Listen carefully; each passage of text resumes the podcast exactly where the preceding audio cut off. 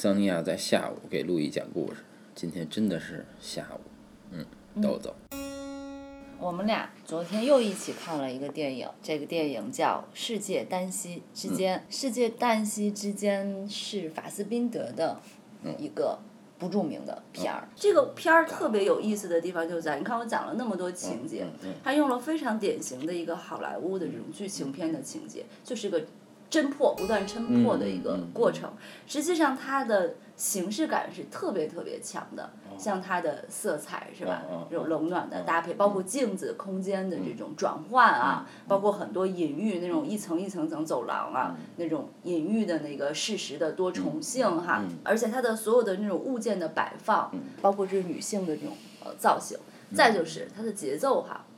特别的慢，好多人在网上就说这个片儿慢的要打人了，但是我就觉得特别好，因为。它慢的时候，我可以看特别多它在这个镜头里的东西啊，尤其是我们可以看到他拍的那些镜子里边照照出来的东西是什么，外边的人是什么，然后它的这种色彩的搭配啊，空间的关系啊，包括人脸上的表情，我们都有特别充足的时间去想这个表情代表了什么，这个人在想什么，对吧？它这种呃疏离感的东西，它的风格非常的冷峻，就让我们可以置身有那么几个瞬就是。在看的时候，会脱离这个故事去想象到底发生了嗯什么，而且它很多地方用了很多音乐，因为你一会儿肯定会说，对，那个我我那个我先拉个屎。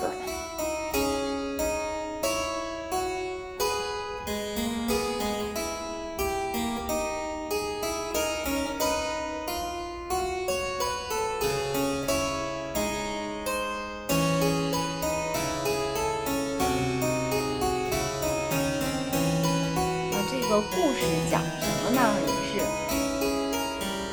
它的英文名叫《呃线上的世界》（Online）。在讲有一个男的，他是一个程序员或者工程师，他开展了一个项目。这个项目的内容就是他们通过电脑建构一个虚拟的世界。这个虚拟的世界里面有嗯各种各样的。人，他们称每一个人为一个单元块儿。这个单元块儿呢，他们赋予很多的信息，这些人的身份啊，他们的思想啊，他们的行动。他们做这个项目的目的是为什么呢？当然是政府的项目，但是呢，他们也是跟当时的这种钢铁公司合作。这些钢铁公司希望他们模拟出的这个假的人类的世界，可以预测很多的嗯关于。这个生产的一些方向，比如说要生产未来的世界，要生产多少吨钢啊，嗯，然后给自己投资一个指导，那它跟资本主义是有关系的。他们生活在这个虚拟世界的这些单元块儿，我们全且称为人的形象吧，啊，这些人并不知道他们是在一个虚拟的世界。那这个故事呢，就讲这个。程序员或这个主管呢，他本来有一个领导是个教授，主管这个项目的。那前段时间他被杀死了。他还有个女儿叫伊娃，是他的爱人啊，男主角的爱人。这个男主角呢，呃，也接替了这个教授的职务，成为这个项目的主管。然后他在调查这教授的死因的时候，发现了非常多不符合逻辑的现实中的事情。比如他们都认识的一个人，是不是叫沃兹啊？还是劳兹？这个人要提醒他说，教授是非正常死亡。但是突然这个人就在聚会上消失了，而且消失之后他报了案，然后呢，他再去跟警察问这个事儿的时候，警察就都表示说不知道这个事儿啊。然后呢，他就问了很多也认识劳资的人，然后这些人都表示说没听说过这个人呢。他也觉得很很奇怪哈。这样的证据会慢慢的在他这个探案的过程中啊，不断的显示，比如他的这个爱人伊娃。经常就会不见了，还有他的一个女秘书啊生病了是吧？有的时候也会就突然就不见了，从他的世界里面消失了。因为他在里面讲他所创造的那个就单元块的那个世界，删除很简单，把这个删单元块删除就行了。然后就是在他们创造的那个世界里面消失了。然后这就让他怀疑说，他周围这些突然消失的人，是不是跟他所创造那个世界的那些被消失的人是一样的？被删了。对，有一个很关键的一个大的证据，就是他们他所创造的那个世界有一个被称为接头人的人，就他可以通过像《盗梦空间》那样，就戴一个头盔，然后会通过一个电话，就把自己带入到他创造那个空间里面。这个接头人叫爱因斯坦。然后他真正发现这个问题就在于有一天。爱因斯坦来到了他的世界。就是我我我就不知道为什么咱们俩同时看的这个电影，而且咱俩是嗯都没看过这个电影。嗯。为什么你能把这个电影看得那么清楚？就是在我看这个电影，听到爱因斯坦的时候，我还以为这个故事里说的是真的爱因斯坦，就是它是一个历史纪实片。那你是嫌我说的啰嗦？不是，我我是我是不明白为什么人的认知能力竟然差距能有这么大。这样啊？那因为你的关注点都在很深刻的地方。哦。嗯，然后呢？这个他。得到最大的一个证据就是这个爱因斯坦从他创造的那个世界来到了他的世界，就是他附身在他的一个同事身上，呃，然后还跟他说话，他就是觉得那个人很不正常。他说你你肯定不是谁谁谁，你是爱因斯坦。然后那个人就很紧张，说你我要到人真正的世界来生活，然后。这个我现在正在努力，我已经成功了一半了。然后这个男主人就说：“你在说什么？这就是真实的世界呀！”那个人就笑了，说：“哼哼，这才不是真实的世界，这只是我。”这段台词我我也看到了，对吧？对吧？类似这样的台词，然后他就开始怀疑说：“因为那个人安斯坦他很聪明，他就说你这个世界根本就不是我最终要去的，但我必须经过这个世界。你这个世界只是你认为真实的世界，但是他很痛苦呀。”他不知道该怎么办，他就要告诉其他的人这个世界是假的，然后他就被当成了一个疯子，被很多的。人追逐就要把他给监禁起来哈，呃，最后最后呢，他就一直在寻找，他想突破这个世界，这个突破这个世界有一个突破点，这个突破点就是他需要找到他这个世界的联络员，就是他这个世界的爱因斯坦的那个角色。他其实我早就觉得肯定是伊娃嘛，就是他的对象。你早就觉得了？那肯定是嘛，因为他无缘无故的消失了，而且他有的时候一些镜头。暗示伊娃的表情就很有理，有的时候，伊娃当然告诉他这个真相了，说这个我们那个世界啊已经没有联络员了，在你们这儿就没有一个知情人了。但是我们那个世界操作的方法会把真的人的形象投射到我们见就是每一个人都是真的，就是很多人是真的，最起码伊娃是一个真的人的。他告诉他，就是他们那个项目的主管就是。就是他的形象，就是他也把自己投射到在这个这个世界里面。现实世界中的那个人特别讨厌，是个自大狂，是他的爱人。然后呢，他真正爱的是主演的这个虚拟的世界。虽然他们是主演投射的，但是他们的性格是不一样的。后伊娃就把呃一切告诉他，伊娃说第二天人们就会杀死你啊。然后呢，他就开始跑，跑到这个。呃，他他的公司那些人在罢工，希望他复职，然后他就跳上了一辆车，准备展开他的演讲。啊，这个时候他在大家的心目中是一个疯子，是杀死主管的凶杀犯。然后警察就开枪了，把他打死了。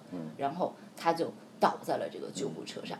然后镜头就切换到了我们从来没有看过的现实世界，反正这个世界之上的一层。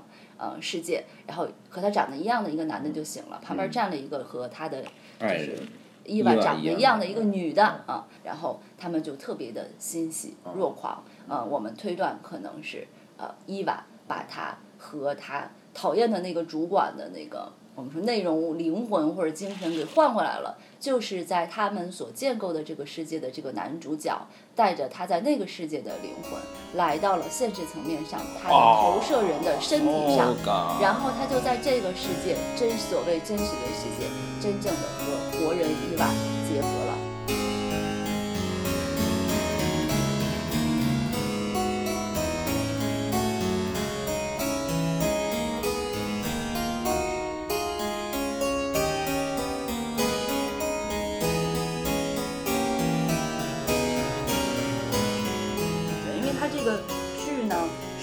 根据这个六四年的一个科幻小说叫《三三重模拟》，嗯，呃，改编的。我们可以想象，根据这个故事，我没看过那个书，但是肯定有呃三重模拟的世界嘛。他就是在中间的那个世界男主角嘛，对吧？嗯。它里边的那些镜子，呃，就让我联想到《爱丽丝梦游奇境》的《爱丽丝镜中奇遇记》的那个那三重世界，呃。一个是镜子里的世界，一个是爱丽丝的世界，还有一个我们看这个故事的嗯现实的这样的一个嗯世界。所以那些镜子是可以增加非常多的对这个现实的这种疑惑的感觉，就是他经常会用三百六十度去扫这个空间。对于其实对于叙事本身没有任何的增进，嗯，因为比如那些记者在采访的时候，他一个三百六十度的这样转，他有的人说话的时候就是在镜子里面的形象，有的转过来之后可能就会到现实的这个人的样子，然后再转到镜子里，他有一种现实的世界跟镜中的世界的一个呼应的一个嗯关系嘛，那它都指向了一种，你就会觉得呃哪儿不对。我觉得这就是一种我们对我们经常看到的东西，如果他换一个方式来表达，我们就会觉得这个东西它很陌生。它一旦陌生了，我们就会重新去思考它的。意义，这就是陌生化的意义。但你重新去思考它的意义，它就为了我讲，它是可能是为了呼应它整个电影的一个主体表现的空间，是一个被模拟的一个空间嘛？就是或者说是一个镜中的世界，或者是一个假的假的世界。生活在这里边的人，他会觉得哪个地方不对劲，但是他又说不出来哪儿不对劲。那么你要表现出这种。人的这种就像一个精神分裂症患者，他虽然生活在这个世界，他又觉得他在这个世界里面是极为陌生的，他不属于这个世界，他就想营造出这样的一个呃氛围，所以他用了很多的手法，我觉得呃来来来造成这样的一种感官上的效果。其实讲清楚这么一个故事并不难，难的是你要把。生活在这个故事里面的人的心态，通过形式的语言把它表现出来，我觉得这个就很难。哦看这个剧的时候，老是能够，老是想说，有一种说我在哪儿，我在干嘛，然后我我我要我我我我对。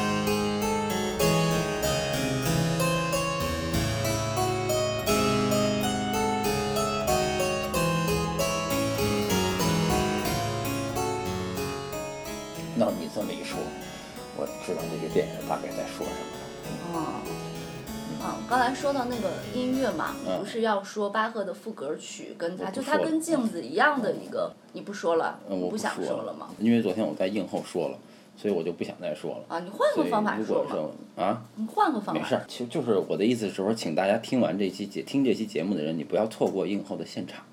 你不要以为在映后可以听到的东西，在节目里都能听到。你也不要以为在节目里能听到的东西，在映后都能听到，就是你两个都得来。知道吧？反反正不听咱们节目的人，这个可以可以可以删掉了。我就不删，对吧？因你不能因为有一个不听我们节目的人坐在旁边吃山竹，你就故意说这么狠的话。我虽然不听节目，但我可以参与讨论。哦哦，好吧。我觉得刚才李笑南讲的一个特别重要的关于这个电影的表现手法呀，这个三百六十度啊，这些啊，还有这个人看起来又真又假的那个行为，其实是很明显导。导演在利用这个恐怖谷的理论嘛？什么理论？恐怖谷。对啊。恐怖谷是就是就是讲嗯，比如说呃，我们对这个人工智能啊这个东西，比如说你你设计一个机器人，它如果是一个铁皮的机器人。你就不会害怕不可怕，对，跟我们越像你就越害怕。对，它越像我们越害怕。哦，对对，这个理论是弗洛伊德的，这个叫 M. c a n n y c a n n y Valley，嗯，就是就是仿真机器人，所以是最可怕的嘛，因为它会表现出。既像又不像，然后当你看到它的时候，你就觉得害怕。比如娃娃也挺吓人的，也是那么个道理。所以娃娃比大怪物要吓人。对的。对吧？啊，如果娃娃表现出很像人的很多的方面，你就会觉得害怕。然后呢？恐怖谷怎么了？一个他要故意的看起来没有表情，嗯，就是不像真的人一样有一个那种表现。他不在他的状态里面，他总是脱脱线，有点那个感觉，就跟精神病人他。在家里头，平时跟他有的时候很正常，是吧？但他总是有一些地方会觉得跟你表现的不太一样。所以这个时候你就感觉到恐怖了。像昨天你说这里头有两个女的，其实不止两个女的，有特别多女的。酒会上就有那种，比如说路过你身边，真的跟你眼神交汇，并且跟你有一个对话，这个女的会在一个就是你，比如说你又跟别人说话了，你再回来，你会发现她像一个静止不动的人，靠在墙角出神。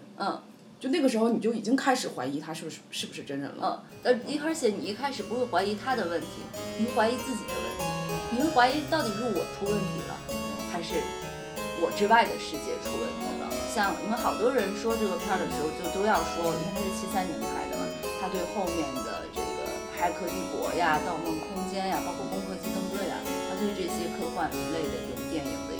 影响的关系，我觉得这个倒没有太大，因为它也是照着那个小说改编的。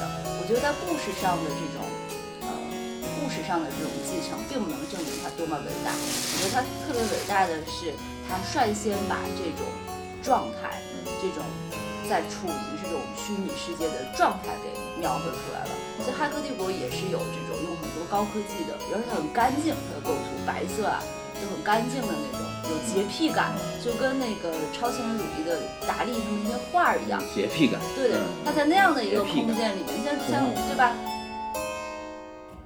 就很清纯的空气哈，没有就是都透明感嘛，他就会有一种觉得一真一假的这种感觉。所以我觉得他这种美学跟超现实主义的那种呃美学也是有关系的。所以我觉得他最了不起的这个片儿，就是他奠定了一种虚幻世界的基调。嗯，好，嗯嗯，好的，嗯，再见。